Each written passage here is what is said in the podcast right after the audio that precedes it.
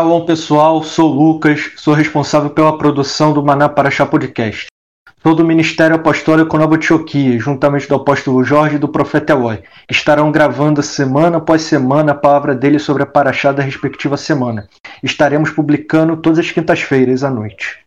O Maná Paraxá Podcast tem como finalidade alcançar pessoas que buscam aprender sobre a Torá e a restauração, e também te permitir que membros e não membros do Ministério Apostólico Nova Antioquia possam estar conectando-se com a Paraxá durante outras atividades do seu dia a dia, seja dirigindo, trabalhando, estudando ou fazendo outras atividades. Os episódios estão disponíveis em diversas plataformas de streaming.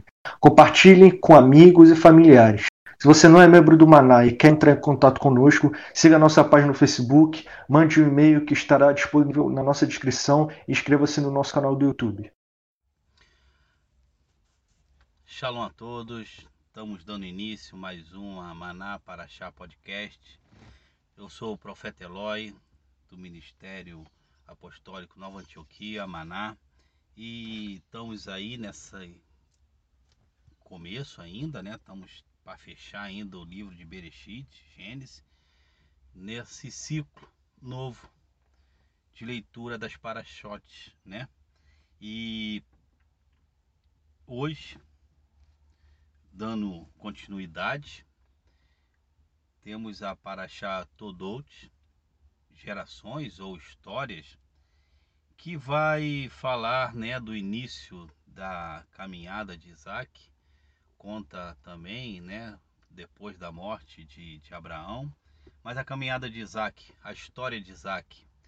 E ela começa já com o nascimento dos seus dois filhos e fala que daria origem a dois povos, que o mais, o mais velho serviria o mais novo, e eles seriam né, povos é, é, que teriam uma rixa entre um e outro. E ali é uma separação, e aí a gente volta né, a, a nossa, a nossa estudos anteriores, e a gente citou várias vezes, né, a semente do bem e do mal, e ali há uma separação bem clara entre Jacó e, e Esaú. Bom, e logo depois do nascimento do filho dele vem um período de fome mais uma vez, vem e, e, e, logo depois é, tem a briga pelos poços, Abimeleque, e o fim da, da, da, da Paraxá é Jacó dando mais importância ao propósito que o Eterno tinha né, para sua família, para sua semente, para sua geração, e o quanto ele ansiava, o quanto ele queria ser aquele que se fosse o detentor das promessas, muito mais do que os bens e as riquezas de Isaac que ele tinha adquirido naquele momento, porque se você leu a Paraxá, você vai ver que ele se tornou alguém muito próspero, muito rico ali, chegando a ser até a ser invejado pelos povos ao redor. E Jacó ele tinha um interesse não na, na riqueza, mas na, nas promessas que o Eterno tinha. E ali ele vai comprar por um prato de lentilha a primogenitura do seu irmão. E ali junto com a sua mãe ele, ele recebe a bênção no lugar do seu irmão. E a gente conhece a história muito bem. E com isso ele acaba recebendo a benção do seu pai e fugindo, né? Indo para a casa de, de Labão. Bom, mais uma vez eu queria destacar dois pontos importantes.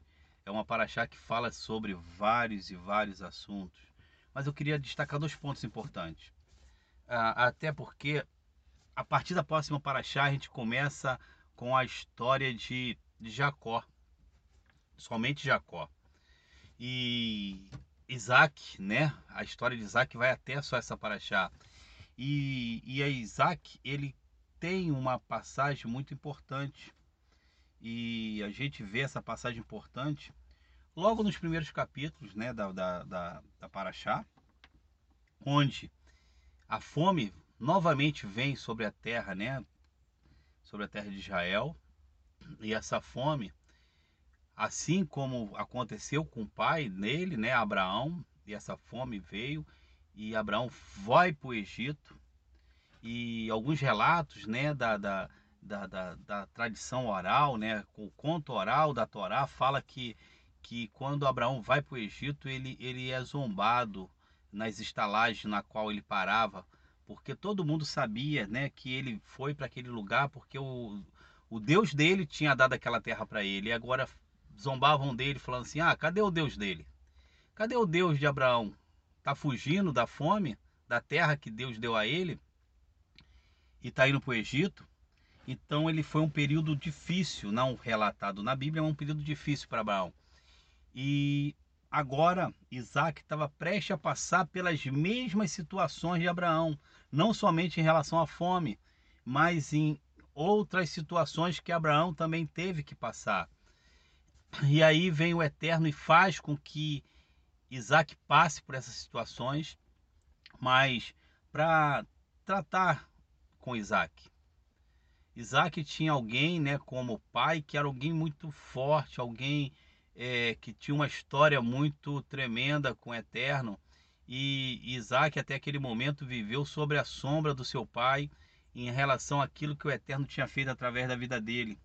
E agora o Eterno começa a chamar Isaac, começa a querer que Isaac marque o seu nome na história ele chega para Isaac e, e, como ele tiver, o Eterno estivesse perguntando: quem é você? Quem é você? Qual é a tua história? E vem essas, essas situações difíceis. E, dentre elas, o, o, o, a fome né, vem, e ali ele vai, né, aquilo que ele tem de experiência, a experiência de Abraão, aquilo que Abraão passou, e quando Abraão passa por isso, ele vai para o Egito e ele estava prestes também a tomar a mesma decisão do seu pai para o Egito, mas o Eterno fala para ele o quê? Habita a terra. Fique aí, habite essa terra. Era uma, um período de fome, de seca, de escassez de comida, sim, mas o Eterno deu uma ordem a ele direto: ó, fique aqui, habite essa terra, essa terra que vai ser tua por herança. E ele fica. E se a gente lê a Paraxá, a gente vai ver que o Eterno faz com que a produção dele chegue a 100 por 1. E essa obediência ao aquilo que o Eterno falou para ele faz com que ele seja alguém muito próspero, como eu falei, alguém que aqueles que estavam ao seu redor tinham inveja de, de Isaac. E com essa inveja vem a, ah, algumas situações, né, com Abimeleque, e sobre os poços, no qual também o seu pai passou. Vem algumas outras que ele repete os mesmos erros do pai, como falar que Rebeca era sua irmã. Mas é, Isaac começa uma história dele realmente com o Eterno. E Isaac começa a ganhar uma identidade, uma identidade que não era a identidade daquilo que somente seu pai fez, daquilo que seu pai realizou, daquilo que seu pai ouviu de Deus, mas agora era o que Deus falou com Isaac, o que Deus fez através da vida de Isaac.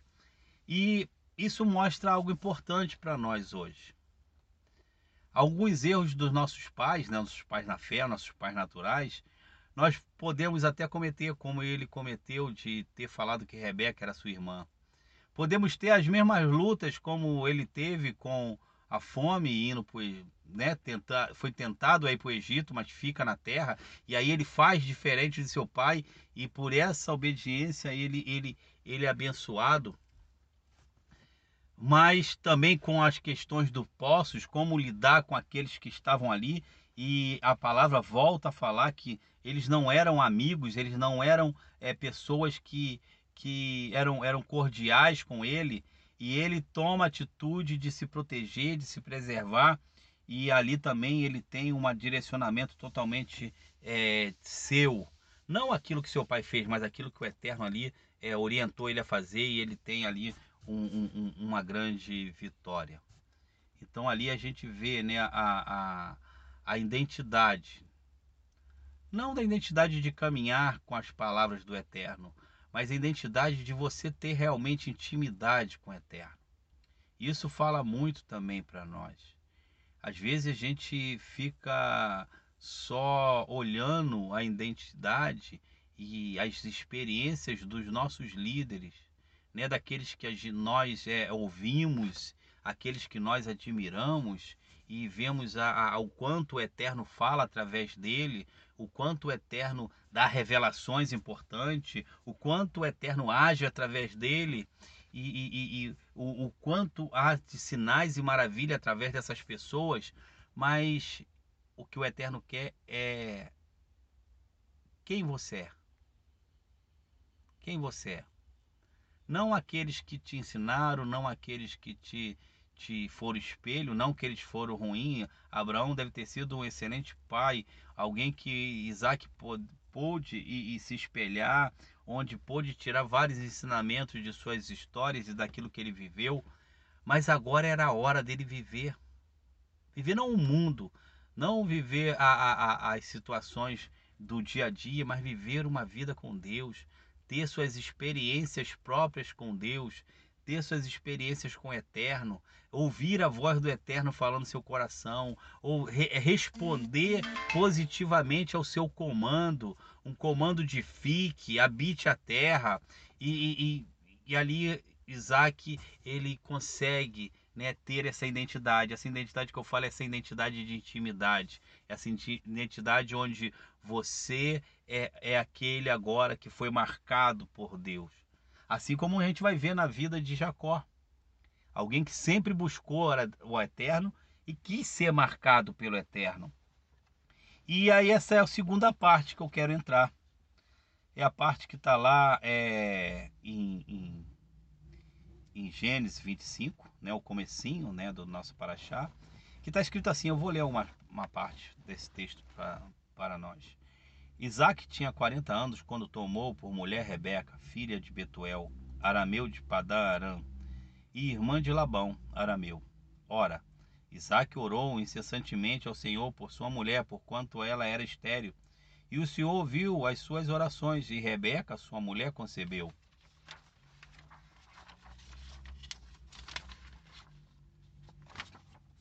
E os filhos lutavam no ventre dela. Então ela disse: por que estou eu assim?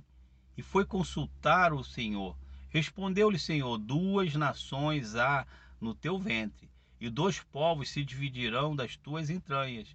E um povo será mais forte do que o outro povo, e o mais velho servirá ao mais novo, mais moço. Cumpri, cumpridos que foram os dias para ela dar à luz, eis que havia gêmeo no seu ventre. Saiu o primeiro, ruivo, todo ele como um vestido de pelo, e chamaram-lhe Esaú. Depois saiu o seu irmão, agarrada a, a sua mão ao calcanhar de Esaú, pelo que foi chamado Yaakov. Isaac tinha 60 anos quando Rebeca os, os deu à luz. Cresceram os meninos e Esaú tornou-se perito caçador, homem do campo, mas Yaakov, homem sossegado que habita em tendas. Isaac amava Esaú porque comia da sua caça, mas Rebeca amava Yaakov. Yaakov havia feito um guisado quando Esaú chegou do campo muito cansado. E disse Esaú a Yaakov: Deixa-me, peço-me, comer desse guisado vermelho, porque estou muito cansado. Por isso se chamou Edom, né, vermelho. Respondeu Jacó: Vende-me primeiro o teu direito de primogenitura. Então replicou Esaú: Eis que estou a ponto de morrer, logo que me servirá o direito de primogenitura. Ao que lhe disse Jacó: Jura-me primeiro. Jurou-lhe, pois, e vendeu o seu direito de primogenitura a Jacó. Jacó deu a Saul pão e o guisado de lentilhas, e ele comeu e bebeu, e levantou-se, seguiu o seu caminho, Assim desprezou Isaú seu direito de primogenitura. Só até aí ao 34. E nessa passagem, e a gente falei no começo da questão da semente do bem e do mal, mostra um estilo de vida diferente daquele estilo de vida do eterno que deu para Abraão, que deu para Isaac. Um estilo de vida que era diferente e nessa época, Edom, né, Esaú, já tinha casado com duas mulheres hititas, né, causando sério desgosto para os seus pais. E ele não tinha, como nós acabamos de ler, é, é, comprometimento nenhum com, a, com a, as promessas e as palavras do Eterno que fariam, né, do, do, do, do seu pai, né, do seu avô, Abraão, uma grande nação. E que essa responsabilidade agora estava sobre ele, o primogênito. E ele não deu valor a isso, valor algum a isso. E isso mostra, desde essa época, um estilo de vida diferente, um estilo de vida contaminado, um estilo de vida é, que deu origem a várias filosofias de vida. E essas filosofias foram combatidas durante todo o período bíblico. E se a gente chegar, e eu quero complementar esse texto para falar sobre esse assunto, lá em Atos 17, 18, quando Paulo ele está ele tá em Éfeso, se eu não me engano, e está escrito assim, Atos 17, 18. Atos 17, versículo 18. Ora, alguns filósofos epicureus e estoicos disputavam com ele.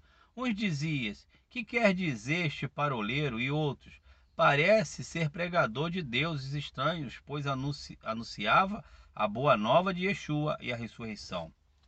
Bom, aí você pode estar perguntando, o que, que tem a ver essa passagem de apóstolo Shaul com Esaú e Jacó. Tem tudo a ver, tem tudo a ver com o estilo de vida que Esaú levava. Os epicureus, que aqui o apóstolo Shaul ele está ali, né, confrontando, discutindo suas filosofias de vidas, porque é, querendo ou não, se é, o apóstolo Shaul está falando das boas novas de Yeshua, fala de uma transformação, fala de um novo estilo de vida para tua vida e para a minha vida. Porque a palavra fala, se você se você roubava, não roube mais. Se você matava, não mate mais. Se você cometia adultério, não adultere mais. Então isso acarreta em nós um novo estilo de vida. Uma nova vida. E eles também tratavam de um estilo de vida. E quem eram esses epicureus? Epicureus eram discípulos de Epicuro. Para Epicuro, o objetivo principal da vida era a felicidade. O epicurismo é uma forma de hedonismo. Eles pregavam então a busca do prazer e a supressão da dor. E tinham quatro pontos principais: não se preocupar com os deuses, a morte não precisa ser temida, optar pelo que agradava somente a eles e não se angustiar com a dor, pois ela é temporária. Então, o hedonismo, né? Hedonismo que são a filosofia de vida, né, dos epicureus, de Epicuro, o hedonismo é a doutrina que afirma constituir o prazer o fim da vida. A tua vida, o fim dela é o prazer. Como a, fina, é, a, a graça é a finalidade da, né? A lei é a finalidade da graça, né? Não é o fim da lei, né? Não é o, o término da lei, né? Então, é, a finalidade dele era o prazer. O hedonismo, portanto, é a pessoa que faz do prazer o seu objetivo supremo e primordial. Em um sentido bem genérico, podemos dizer que hoje, né, a civilização contemporânea, ela é hedonista. Quando se identifica com as facilidades de aquisição de bem de consumo, ter uma bela casa, carro, boas roupas, boa comida, né, alguns do, né, do mundo hoje, múltiplas experiências sexuais, vários gêneros, né, e também na incapacidade de tolerar qualquer desconforto, seja uma simples dor de cabeça, seja o um enfrentamento sereno de algumas doenças e mortes. Então, esse é o estilo de vida que tinha os epicureus, um estilo de vida do hedonismo.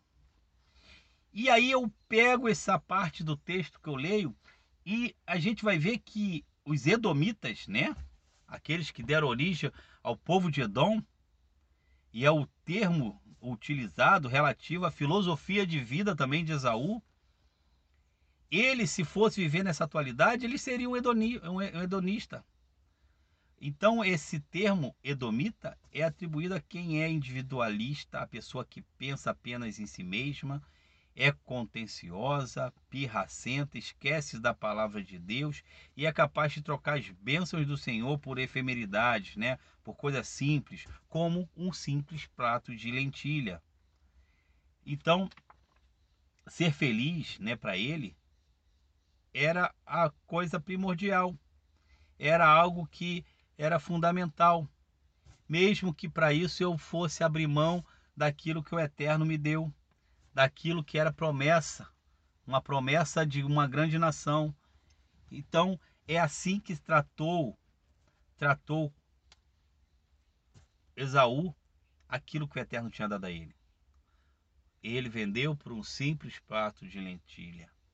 Hoje, a população, como eu falei, né, hoje, somos esses que têm esse estilo de vida.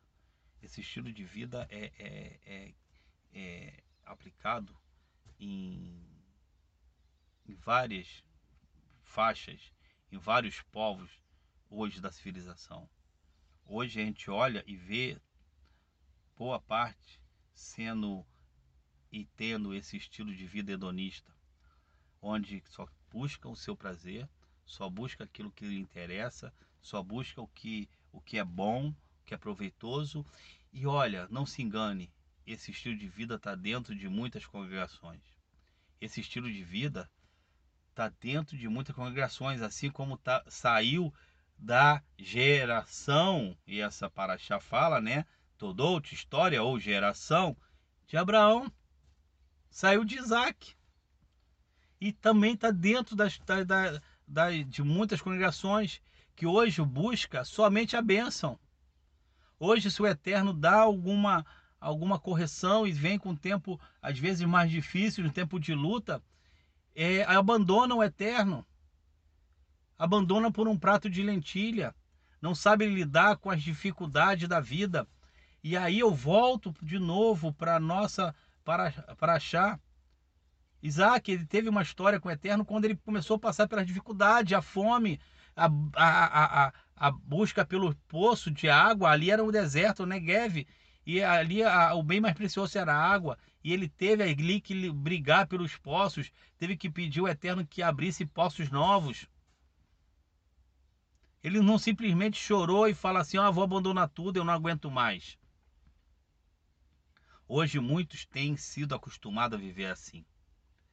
As facilidades, as, as, as filosofias que são colocadas dia após dia, né, é, cauterizada em nossa mente, nosso coração, faz com que possamos olhar a palavra do Eterno de uma forma diferente, de uma forma onde não queremos isso para nossa vida, onde na verdade o Eterno nos chama para nos transformar, nos moldar. Ele sonda o nosso coração, ele sempre vai sondar o nosso coração. Aonde vai estar o teu coração? Aonde está o teu coração, aí está o teu tesouro. Será que o Eterno é o teu tesouro? Será que ele realmente, ele é o rei da tua vida? Ele é o Senhor da tua vida? Será que quando você passar por alguma prova, você vai abandoná-lo? Vai trocá-lo por um prato de lentilha? Ou vai permanecer firme? Porque aqueles que o abandonam é porque tem um estilo diferente daquilo que ele tem falado, que ele tem ensinado, que o Eterno tem nos é, é feito enxergar e ver como uma revelação clara. A igreja, desde Roma, desde Constantino, tem pregado esse evangelho fácil, o evangelho, como eu falei na paraxá passada, da graça 0800, ah, onde tudo foi feito eu não preciso fazer nada. Não, você tem que fazer a tua parte. Você tem que, que pagar aquele 0,01% do preço. Porque todo o preço, o preço maior, 99,99999% Yeshua já pagou por você. E aí eu quero te dizer, ser feliz, assim como Esaú queria, assim como aqueles que têm o estilo de vida dele que é, não depende de, do que você tem, mas depende das promessas que Deus tem para a tua vida. Antes de Jacob ser transformado em Israel, ele teve que passar por várias dificuldades, a gente vai ver mais para frente. Foi enganado pelo sogro, escravo duas vezes, né? Pela mesma, pela, pela mesma mulher, né? Sete anos mais sete anos. Foi é, roubado em seus bens, né, pelo sogro, sempre tomando vantagem daquilo que ele ia a, angariando, né, de bens por sogro, teve que enfrentar, né, depois na volta o irmão mais novo, né, o irmão, o irmão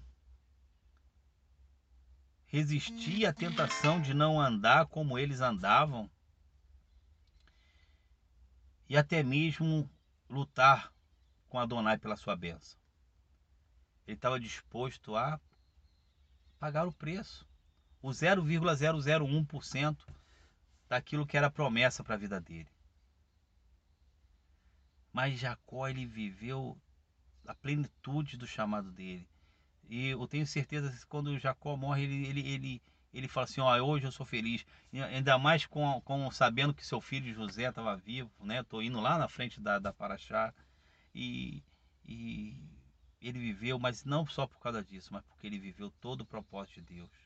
Ele viveu a, o chamado de Deus para a vida dele. E a palavra do Eterno vai falar que, e a gente entender aqui, né, é, em Mateus 5, quando Yeshua está no, no monte, e ele está no monte falando da, da Torá, ensinando a Torá, dando entendimento maior à Torá, ele começa numa, num algo muito muito profundo. Ele começa com a felicidade. Ele começa em você, o que vai te fazer ser feliz. E ele mostra a real felicidade que pode ter. E ele começa falando: Bem-aventurado e humilde de espírito, porque deles é o reino dos céus. Humilde de espírito, algumas versões está pobre do espírito. E pobre do espírito hoje, na nossa tradução em português, realmente é aquela pessoa pobre espiritualmente. Mas nessa época de Yeshua, pobre de espírito é aquele que se inclina para o ensino dele, é aquele que se inclina para, para os ensinamentos. E quando você se inclina, é, aqui, é porque você está disposto a viver por eles, é que você recebeu ele com todo o teu coração, não para simplesmente é, guardar como conhecimentos, mas para fazer dele seu estilo de vida. Os pobres do Espírito são esses. São aqueles que recebem o ensino, o ensino do eterno, o ensino da Torá, o ensino da palavra aquilo que te dá uma proteção e se inclina. Se inclina para receber aquilo que o Eterno tem para a tua vida. Ele fala: Bem-aventurados que choram, porque eles serão consolados. Bem-aventurados mansos, porque eles herdarão a terra. Bem-aventurados que têm fome e sede de justiça, porque eles serão fartos. Bem-aventurados misericordiosos, porque eles alcançarão misericórdias. Bem-aventurados limpos de coração, porque eles verão a Deus. Bem-aventurados pacificadores, porque eles serão chamados filhos de Deus. Bem-aventurados que são perseguidos por causa da justiça, porque deles é o reino dos céus. Você viu onde é que está a felicidade? A felicidade está em você passar pelos momentos mais difíceis e permanecer em pé. É você passar pelos momentos mais difíceis e estar vivendo de acordo com a palavra. Aí você pode estar falando, profeta, o senhor está falando só de coisas ruins. Será que nossa vida vai ser só de coisas ruins? Não. Você vai ter sim felicidade, porque a plena felicidade está em você entender o teu propósito. Você entender o teu chamado, você entender a tua história é você ter a tua intimidade com o Eterno, não a intimidade dos outros, mas a tua. E aqui ele continua: Bem-aventurados sois vós quando vos injuriares e perseguires e mentindo, dizerem todo mal contra vós por minha causa. Alegrai-vos, exultai, porque é grande o vosso galardão nos céus, porque assim perseguiram os profetas que foram antes de vós. So, vós sois sal da terra, mas se o sal se tornar insípido, do que há de se com que há de se restaurar-lhe o sabor? Para nada mais presta, senão para ser lançado fora e ser pisado pelos homens.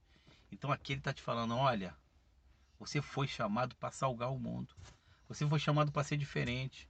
Você foi chamado para ter o estilo de vida de Deus e não o estilo de vida do mundo. O estilo de vida do mundo busca somente o seu prazer. O estilo de vida do mundo busca simplesmente aquilo que agrada o coração, aquilo que é bom para eles mas não está disposto a passar por nenhuma dessas situações que fala que são bem-aventuranças, aqueles, né, bem-aventurado, alegres são. Alegres são aqueles que passaram pela prova e venceram. Alegres são aqueles que passaram por tudo isso e continuaram firme na palavra. Que passaram assim como Isaac e seu pai Abraão por fome, por sede, porque os poços foram tomados, os poços foram entulhados e tiveram que desentulhar poços e tiveram que cavar novos poços. Que vivia ao redor de inimigos esse é o evangelho, esse é o evangelho que te chamou, que quer te transformar e te mudar também. Se pregar uma bessorá, né, umas boas novas diferente dessa, onde o Eterno te chama e te chama para ser rei sacerdote e é quer que você é, dê a sua parte em, em, fazer com que o seu estilo de vida seja é, é, é vivido porque viver o, o estilo de vida do eterno é, é, é, é difícil. Não vou dizer para você que é fácil. Mas quando você consegue colocar ele em prática, você consegue viver, você vai ser feliz. Você vai ser o homem mais feliz sobre a terra. Você vai passar por todas as provas e vai enxergar a glória e a transformação do eterno na tua vida. Assim como está lá em Salmos 1, do versículo 1 ao 3. Bem-aventurado o homem que não anda segundo o conselho dos ímpios, nem se detém no caminho dos pecadores, nem se assenta na roda dos escarnecedores. Antes tem seu prazer, a sua edone, tem seu prazer na lei do Senhor. E na sua lei medita dia e noite, pois será como a árvore plantada junto à corrente das águas, na qual dá o seu fruto na estação própria, cujas folhas não caem, e tudo quanto fizer prosperará. Então, isso é é você ter o teu prazer. O teu prazer tem que estar na palavra do Senhor. O teu prazer tem que estar em viver o seu estilo de vida. Bem-aventurado o homem que não anda segundo o conselho daqueles que estão no mundo, segundo o estilo de vida hedonista de Edom, onde troca as bênçãos do Eterno, as promessas do Eterno por um prato de lentilha.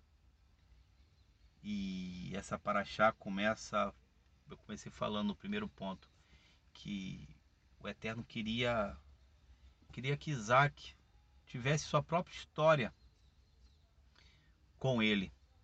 É como o Eterno estivesse perguntando para ele: Quem você é? Eu conheço teu pai. Eu tive intimidade com o teu pai e você? E o Eterno começa a dar os mesmas dificuldades que deu para Abraão para ele. Algumas, como eu falei, ele foi melhor do que Abraão. Outras eles cometeram cometeu o mesmo erro de Abraão. Mas ele ali ele passa a ter uma identidade com o Senhor. Ele passa a ser o Isaac, né? Ele passa a ser o Isaac onde é um dos patriarcas, Abraão, Isaac, Jacó. Ele passa a ter o, uma marca uma marca de intimidade com o eterno. Mas isso foi foi devido ao um estilo de vida, em obedecer ao eterno, em fazer aquilo que o eterno queria, em caminhar segundo os seus mandamentos, segundo os seus estatutos. Como está nessa paraxá, né, que que ele caminhou segundo Abraão caminhou segundo nos estatutos, ordenanças do Eterno, nos mandamentos. Então que você que você também possa entender isso. O Eterno, nessa paraxá, grande ensino que ele deixa é: quem é você? Quem é você nele? Como filho dele? Qual intimidade você tem com ele? E eu te faço essa pergunta.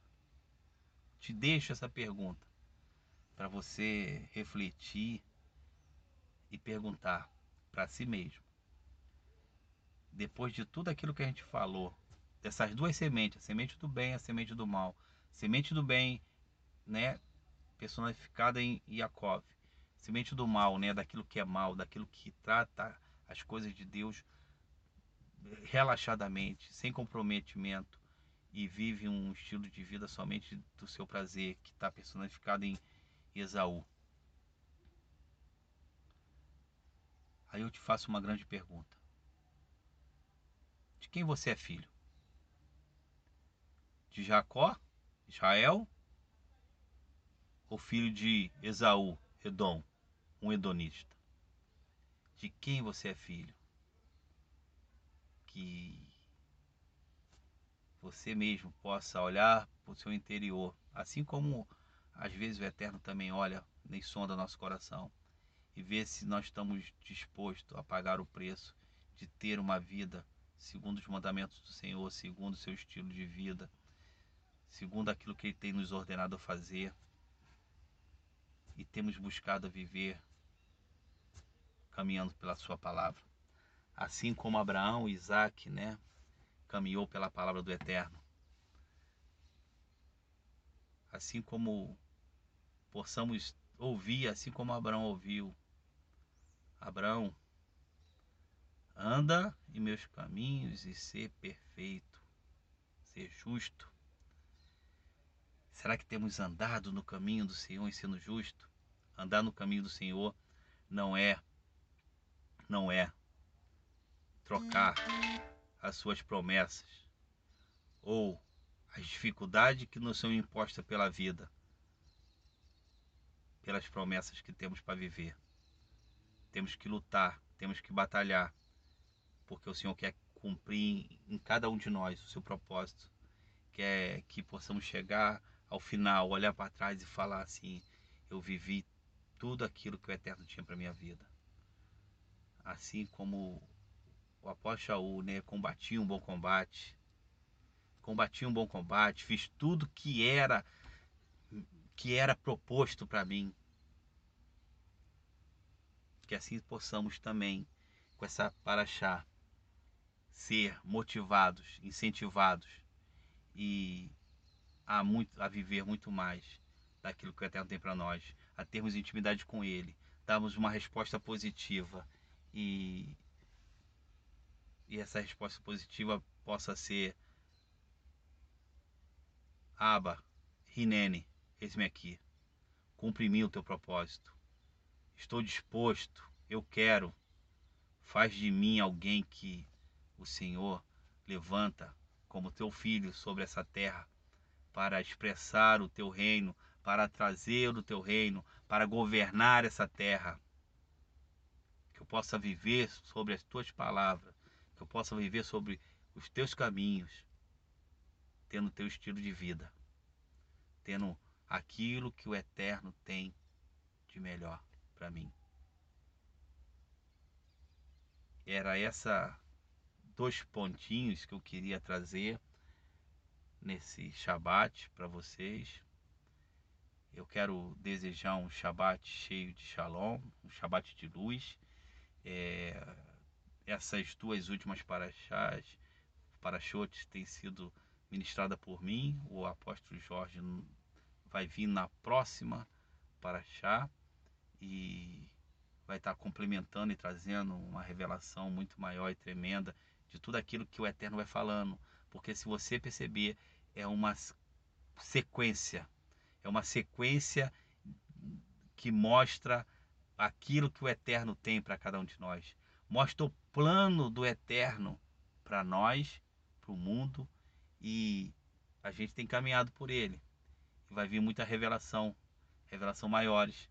E eu te convido a estar conosco nessa caminhada, ouvindo, escutando, estudando e sendo um participante conosco desse novo ciclo, dessa nova jornada. Amém? Um Shabbat cheio de Shalom. Até a próxima.